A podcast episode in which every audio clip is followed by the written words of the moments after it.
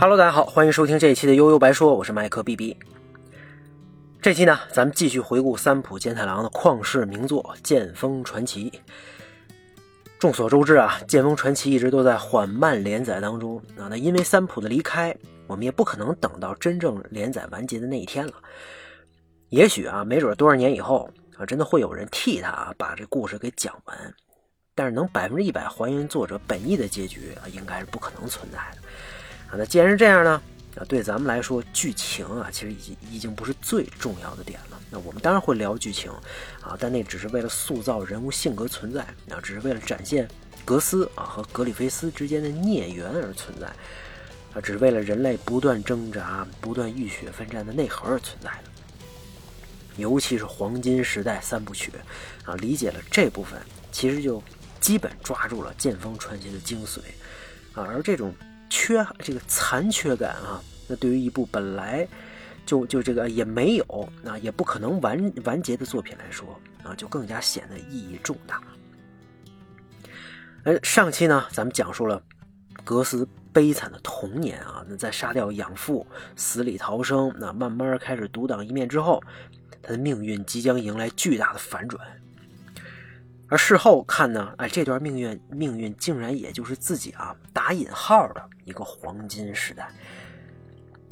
那在战战火纷纷飞的年代呢，那既然是自己混社会，那安身立命之本当然就是超强的战力啊！靠着自己的硬实力，格斯呢慢慢在雇佣兵里边不可或缺啊！甭管啊这是打什么样的仗，只要他一上，对手呢基本就只有人头落地的份儿了。在战场上一直获得胜利啊，这弊端就是过于自信啊，这以后反而可能掉掉坑里啊。那在这个遭遇鹰之团的攻击之后啊，他一开始啊依然是一夫当关万夫莫莫开的架势，直到眼前那个命中注定的男人的出现啊，格里菲斯啊，鹰之团的团长啊，一个清秀美丽的让人能忽略了性别的男人啊。跟其他呀吃这个混吃混喝啊，有钱就挣一把，捞一票就走的这种雇佣兵首领不一样。他的梦想啊是儿时就一直憧憬的空中殿堂，而战场上一个个小小的胜利啊，只是达到长远目标小小的里程碑，根本不值一提啊。而格斯的出现呢，哎，让他眼里闪烁出了激情的光芒。这个。啊，眼前的这个男人啊，战力爆表，一个人就能顶一个团队。被自己击败之后呢，也不不但他不认怂，还各种不服，特别爷们儿啊！这不就是我要完成大业最需要的人吗？来来来，带走带走。格里菲斯啊，带走了昏迷的格斯，希望日后为自己所用。格斯醒来之后呢，看到的是一个正常到不能再正常的佣兵队伍啊，在和这个。格里菲斯一番一对一男人的较量之后啊，他被他被这个格里菲斯一个极其风骚的踩在自己剑上的姿势击败了。那两个人挥汗如雨之后呢，格里菲斯也露出了发自内心的天真笑容啊，这肯定也是日漫作品当中的名场面啊！来，跟着我，我喜欢你，哎，我要定你了。这俩人啊，若无旁人般的激情四射。啊，这一直仰慕格里菲斯的黑人姑娘卡斯加终于看不下去了。啊，这个我跟着你这么多年，从来没见过你这样啊！醋意大发的她愤愤地离开了现场。这其实只是开始啊！这眼看着自己的心爱的男人爱着另外一个男人啊，在之后呢，他还会吃醋无数次。由此可见，《剑锋传奇》绝对是少女漫画无误啊！格里菲斯呢，得到了中意的男人格斯。啊，格斯这么多年也终于找到了组织啊！这两个人啊，真的带领鹰之团进入了黄金时代。那在米特兰跟尤达两国家常年交战的时代，鹰之团成为了左右双方战局的关键力量，也获得了米特兰老百姓的热烈欢迎。这格里菲斯作为团长，哎，被国王封为白凤将军，而且跟公主眉来眼去啊，后来开始有了恋情。这怎么看都是一个底层人民通过艰苦奋斗出任 CEO，迎娶白富美，走向人生巅峰的节奏啊！可是对于格里菲斯来说啊，远大的梦想远远不止这些啊，甚至得到属于自己的自己的国家都只是一个过程啊！那个在别人看来不切实际的空中城堡，哎，才是最终的天堂和他的归宿啊！这么多年，他就是靠着这种伟大的愿景、领导力啊，跟个人魅力，吸引着团队成员死心塌地追随。只要跟着鹰之团，只要跟着我混，一切荣华富贵和美好的未来就在眼前。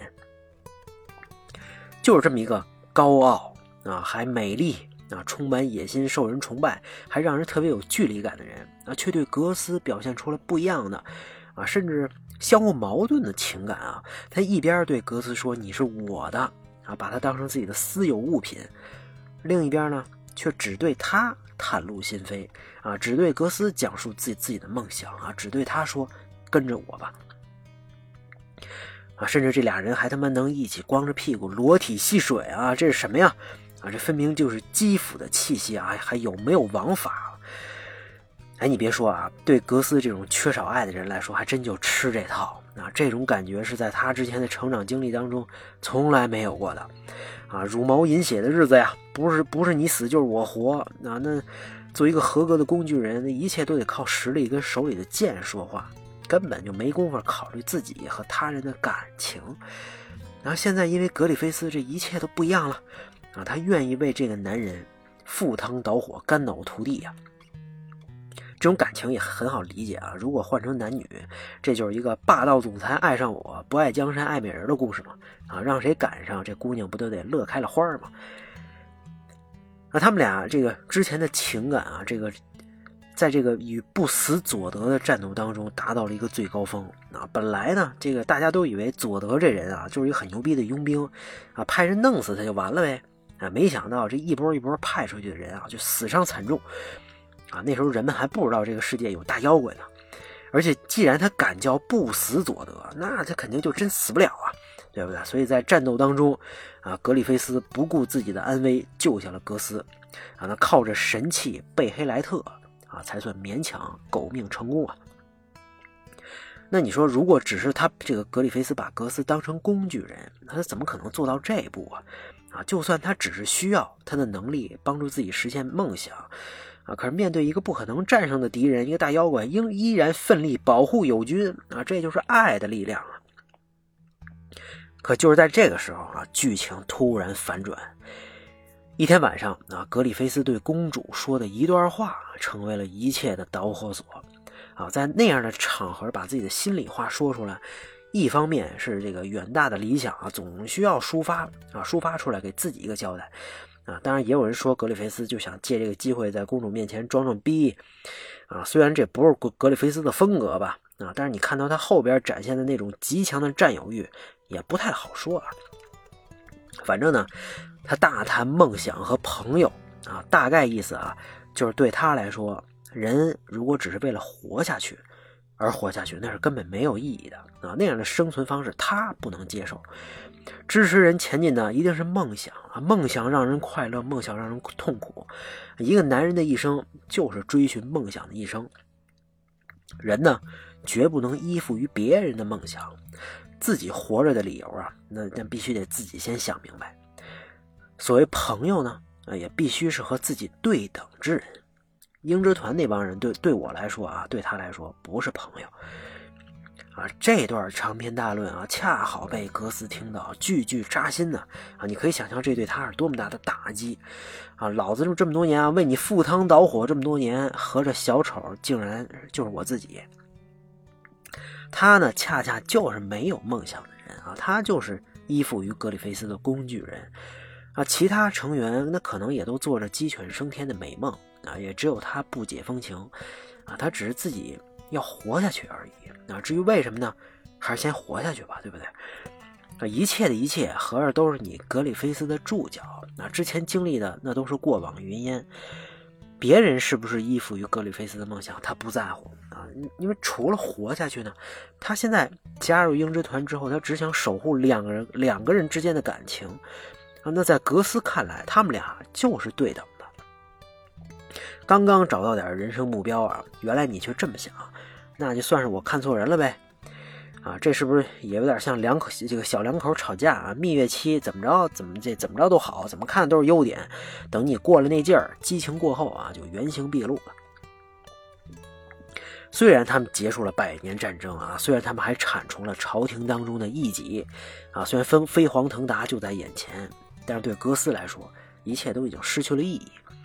直到心灰意冷，他决定离开鹰之团。他也认清了现实啊，只有离开，成就他自己的伟业，才能真正跟格里菲斯对等。你不是要对等之人吗？啊，这也是两个人能成为朋友的前提呀。啊，可对格里菲斯来说啊，他虽然话说的狠，但其实内心深处已经占据了这个格斯，已经占据了不可替代的地位啊，啊，甚至开始对他过度依赖。格斯早就不是他的工具了。而是能够在精神上相互扶持，啊，能够让他获得片刻喘息，啊，能够让他坚定自己信念的关键因素，啊，这种误解啊和不对等，让两个人不可避免的走向了去这个破裂啊。那你说要走，格里菲斯当然不可能放人啊，就像当初格斯加入鹰之团一样，你要先击败我再说。没想到今非昔比啊，这次是格斯砍断了格里菲斯的剑。啊！面对发生的一切，格里菲斯惊讶、错愕，不敢相信。不要紧啊，这只是被一个小石头绊了一下。不要紧啊，我离开之后，你依然会站起来，展开步伐。啊，这两个人互相继续着自我欺骗啊，没人在直视真实的情感。那失去了格里菲斯之后呢？精神崩溃的这个啊，借这个失去了格斯之后，失去了格斯之后呢？精神崩溃的格里菲斯，在一个雨夜啊，从窗户进入了公主的闺房，啊，用肉体的碰撞来发泄他自己的情绪啊。这涉世未深的公主也成了他的工具。本来按正常进度发展啊，这俩人结婚是早晚的事儿啊。可是这格里菲斯偏要加戏啊，就此酿成大错。而且不管是啪啪啪的过程当中啊，还是结束之后，他都没有找到哪怕一丝的慰慰藉啊，反而陷入了更大的空虚和痛苦。那他们俩云雨的画面啊，被外边女仆看到啊，立马报告了国王。第二天一早，他刚出大门，手无寸铁啊，就被卫兵抓了个正着。那格里菲斯本人，鹰之团也开始了急速的坠落。迎接他的啊，自然是一顿毒打。再加上国王竟然还是一个想占有自己女儿的鬼妇，那我他妈都我他妈都没碰自己的闺女呢，倒是你小子给糟蹋了，对不对？啊，那面对格里菲斯看穿他内心的羞辱啊，他命令变态狱卒酷刑伺候啊，只要人不死，随便你弄。不止他啊，这鹰之团也被国王下令剿灭，死伤惨重。前一天还是国家的英雄啊，过了一晚上就成了人民的罪人啊，这全凭国王一张嘴。在接下来的时间呢，幸存的鹰之团啊，在卡斯加那那个黑人姑娘的这的这个临时领导下，到处流窜，直到一年后，格斯才听到消息赶回来啊。那看到如今的鹰之团，他才意识到啊，自己离开之后到底发生了什么。而一直靠着意志力啊硬扛着的卡斯加，面对格斯也终于卸下了内心的盔甲，他真的太累了，决定一死了之啊。那被格斯奋力救回之后呢，他们两个人也终于坦诚相待啊，通过肉体交流表达了对对方的思念。那对卡斯加来说，那相比之前高不可攀的格里菲斯，那眼前的这个男人啊，格斯才是真正跟他对等的，才是张开双手就可以得到的，才是他实实在在就可以感受到的港湾。那为了复兴鹰之团，那首先救回格里菲斯就是必须的。那在公主的接应下，他们溜进了关押他的关押他的地牢，啊，这个地牢不一般啊，曾经是千年前霸王加尔塞利克时代的遗址，啊，看到这地上骷髅头上印着的这个刻着的印记，啊，再联想到之前骷髅骑士在格斯面前现身，向他预言未来将要面对的危机，啊，实在让人不寒而栗啊，啊，更可怕的是。他们在地牢当中找到的格里菲斯啊，已经被折磨成了一个四肢残废、包皮毁容的废人了，还戴着个头盔，啊，别说复兴鹰之团啊，他能活下来啊都不容易。回到营地之后呢，啊，不知情的团员们开始疯狂庆祝啊，只要团长回来了，鹰之团东山再起就是早晚的事儿，荣华富贵啊可能会迟到，那早晚跑不了。可当他们得知啊，这个曾经的团长已经成了那副惨状，反而加剧了他们的痛苦和崩溃啊！希望这个重燃希望之后，又迅速破灭，那还不如什么都没有呢。他们忍辱负重这一年，那你说意义到底是什么呢？那格里菲斯那肯定是没戏了。卡斯加，她毕竟是个女人，临时带一带还行，对不对？那与其这样，他们不如掉头啊，把唯一的希望转向了回来的哥斯。而格斯这时候他想的呀，更多的还是在度过这段困难时期之后，带着卡斯加远走高飞啊，不跟你们玩了。所以这显然啊，不是一个王者归来、重现往日荣光的故事。格斯在鹰之团的地位的增长啊，以及他跟卡斯加的感情，这个这个升温啊，格里菲斯都看在眼里啊。他虽然身体功能几乎丧失，但是内心啊却没有任何本质的变化。曾经的战友把他救回来啊，尤其是格斯再次回到自己身边，无微不至的照料，本来是一件不能再好的事情。可是现在他感受到的更多的是绝望感和无力感。本来他自己才应该是那个带领团队追寻梦想的人啊，现在，对吧？原来都是别人仰望自己，现在他却不得不仰望别人。本来他们都不是跟自己对等的人。啊！可是，在格斯取代了自己核心的位置之后呢，他们依然不对等，可是角色却互相转换。曾经说过的话啊，这回是狠狠扇了他自己一个大嘴巴。那从这个意义上来说，他还真不如死在牢里呢啊！天之骄子怎么能让别人看到自己最丑陋的样子呢？啊，这种自尊心的打击啊，可能不比狱卒啊在自己这个身体上对他的摧残更轻啊。有一次啊，他试图强暴卡斯加。结果却被卡斯亚在反抗当中给举起来了啊！你受了吗？这种巨大的羞辱更是让人难以接受。他选择什么呢？他的选择啊，是有一次用尽力气驾着马车向山下飞奔。为什么呢？也不知道啊。也许前方就是他憧憬的城堡，或许是深渊，无所谓吧。反正一切就由他而去吧。直到马车被撞飞，他也随着地心引力啊坠入湖中。倒在湖里边啊，看着自己这副惨状，感受着生不如死的绝望，他的生命即将画上一个句号。可就在这时候啊，他随手一握，之前在监狱掉下来这个一直伴随着他这个神器贝黑莱特，莫名其妙的来到了自己的手里。啊，这贝黑贝黑莱特这个饰品咱们不陌生啊。上次说的这个伯爵的悲剧啊，格里菲斯之前被不死佐德放走，都离不开这个奇怪的小配饰啊。那咱们也知道，当绝望和贝黑莱特遇到一起，神之手又要出现了。看着赶来救他的格斯和鹰之团，格里菲斯内心喊着：“别过来！”啊，他知道后边迎接所有人的将会是什么。可是啊，终于异世界还是出现了，所有人都被困在其中。当大家听到这个格里菲斯会拿曾经的战友当祭品时候啊，没有人相信这是真的。那来到几位神之手面前，看着到现在都在为他拼命的格斯啊，看着曾经的队友，也许呢，他确实有过那么一丝犹豫，但他毕竟啊，还是那个儿时憧憬着远方城堡的少年。哪怕在路上要踩过无数可怕的尸体，哪怕一将功成万骨枯，他也要达到自己的天堂。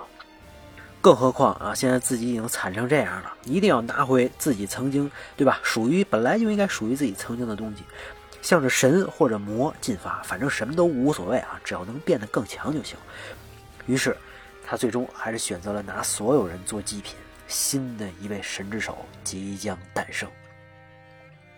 那烙印打在每个人的身体之后，那瞬间变成了大型屠杀现场。异世界的各种怪物突然苏醒啊，开始了他们的饕餮盛宴和血腥虐杀。这段基本上就是进击的巨人啊。那变成了神之手的格里菲斯，他的第一件事干什么呢？啊，当然就是干了啊！他这个控制住了卡斯加，开始了发泄一般的强暴啊！你不是跟格斯好吗？我不是被打成这样不行了吗？啊！现在我就先把你给弄了。那对于一直崇拜格里菲斯的卡斯加来说，他甚至都分不清这是现实还是梦幻。看着爱人在这个混蛋面前啊被糟蹋了，格斯开始歇斯底里的发狂啊，不惜砍了自己的手，也要冲向格里菲斯。当然，这个时候两个人实力差距太大啊，他只能被按在地上，继续看着这个残忍痛心的表演。救了他们的呢啊，是曾经给过格斯启示的啊，一直以神之手为敌的骷髅骑士。当然，这些发展到这儿啊，已经都不重要了。黄金时代的故事讲到这儿啊，咱们看到的是格斯一生从未改变的悲剧。刻着烙印的他将永远面对魔鬼的攻击，得不到一丝喘息。那我们看到的还是格里菲斯从天之骄子向魔道的堕落，那处处啊都是对人性赤裸裸的展示。我们看到的也是卡斯加以及鹰之团啊，仅仅因为一个人的变化而跌宕起伏的命运。剑锋传奇的故事呢啊，当然远没有结束，那未来呢，现在也永远不会结束了。也许就是这样。那我们才会带着这些难以忘怀的记忆不断前行，直到在发现烙印还在的某一刻，内心还能如潮水般涌动吧。剑锋传奇，我们聊到这儿，大家拜拜。